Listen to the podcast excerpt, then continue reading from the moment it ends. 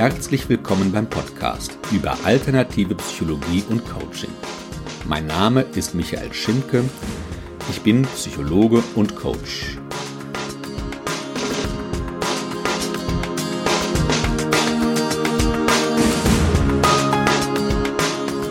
Folge 1. Warum Ziele im Coaching mehr als nur smart sein sollten. Im Coaching geht es meistens um Veränderung. Für Veränderung brauchen wir Ziele. Das werden wir uns später nochmal an einem Beispiel anschauen.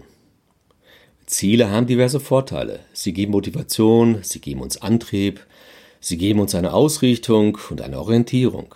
Und außerdem, man kann später kontrollieren, ob und inwieweit man seine Ziele erreicht hat. NLP entstand in den 70er Jahren und befragte seine Klienten weniger nach Problemen, sondern stattdessen intensiv nach Zielen. Anstatt stundenlang um Probleme zu kreisen, wurden Brainstormings gemacht über Ziele und Lösungen. Und diese Verschiebung des Fokus vom Problem auf das Ziel war damals revolutionär, trug entscheidend zum Erfolg von NLP bei. In der Businesswelt sind Ziele allgegenwärtig und sehr beliebt ist dort die Abkürzung SMART. S-M-A-R-T. Damit sind die fünf Elemente eines Ziels gemeint. S wie spezifisch heißt, man arbeitet mit einer konkreten Situation und diese sollte auch positiv dargestellt und formuliert sein. M wie messbar bedeutet, wie lässt sich die Zielerreichung überprüfen. A wie attraktiv. Das Ziel sollte anziehend sein. Ohne ein anziehendes Ziel macht die ganze Sache keinen Sinn. R wie realistisch. Das Ziel sollte erreichbar sein. Erreichbar, realistisch und zwar für eine ganz bestimmte Person. T wie terminiert. Die Zielerreichung wird mit einem Datum verknüpft. Dazu ein Beispiel. Andreas Müller, 41 Jahre alt, Bereichsleiter IT, beschließt am Silvesterabend, dass er im kommenden Jahr mehr Sport treiben möchte. Und zwar nicht nur ein bisschen mehr Joggen, Schwimmen, Radfahren, nein, er sucht eine Herausforderung.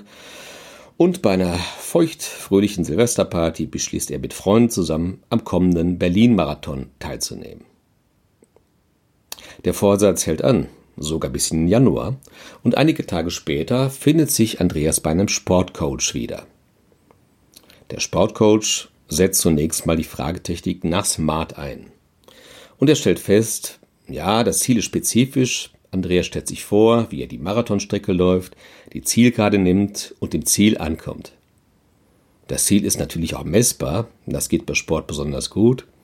Die Durchschnittszeit bei Männern im Marathon bei Amateuren liegt bei circa viereinhalb Stunden.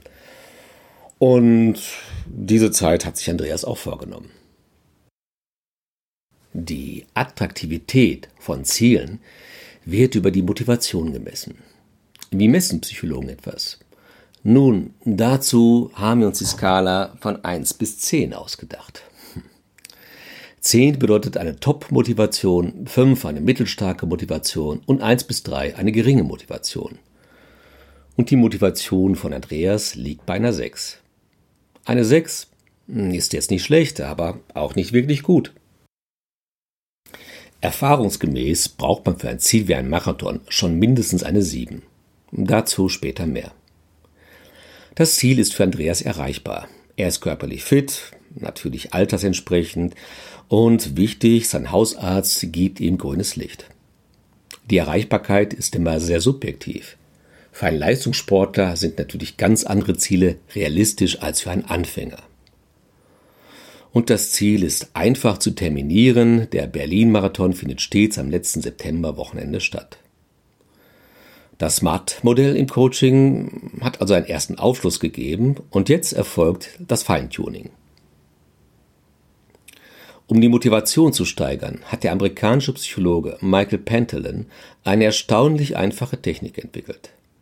Anstatt zu fragen, wie kannst du deine Motivation von einer 6 auf eine 7 steigern, stellt er die provokante Frage, aus welchem Grund ist deine Motivation nicht noch niedriger als 6?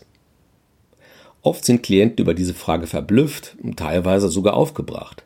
Sie fangen an zu argumentieren, Gründe für das Erreichen ihres Ziels aufzuzählen und entwickeln eine starke innere Motivation. Und auch Andreas tut das. Er argumentiert eine Zeit lang und ist sehr erstaunt, dass sich seine Motivation plötzlich bei einer Acht befindet. Ein weiterer Punkt, der beim Smart-Modell noch fehlt, ist die Ökologie des Ziels. Das ist ein klassischer NLP-Begriff, der eine systemische Sichtweise ins Coaching hineinbringt. Mit Ökologie ist die Bekömmlichkeit des Ziels gemeint. Ein Ziel kann Vorteile haben, aber natürlich auch Nachteile. Was sind jetzt die Nachteile einer Marathonteilnahme? Na, zum einen der gigantische Zeitaufwand für das notwendige Training. Und die Frage, bleibt da noch genug Zeit für Job und die Familie? Zur Ökologie zählt natürlich auch die Gesundheit.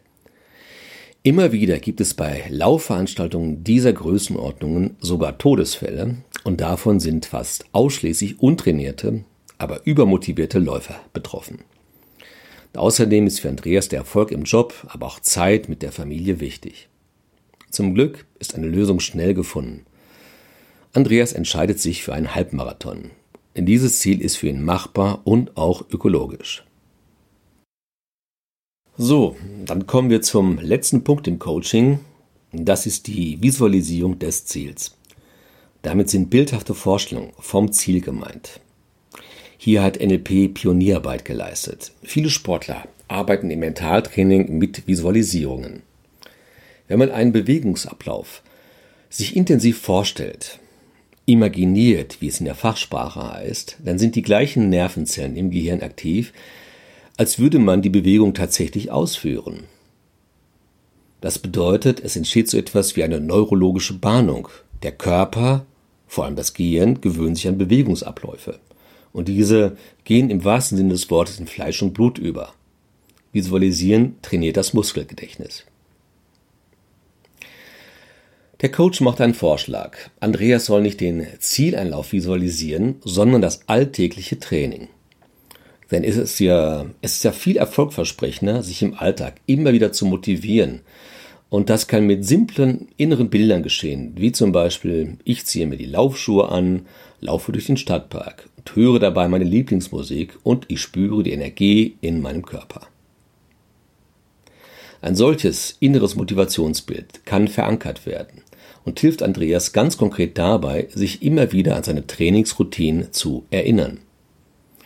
Denn wie hat es Thomas Alva Edison so treffend formuliert?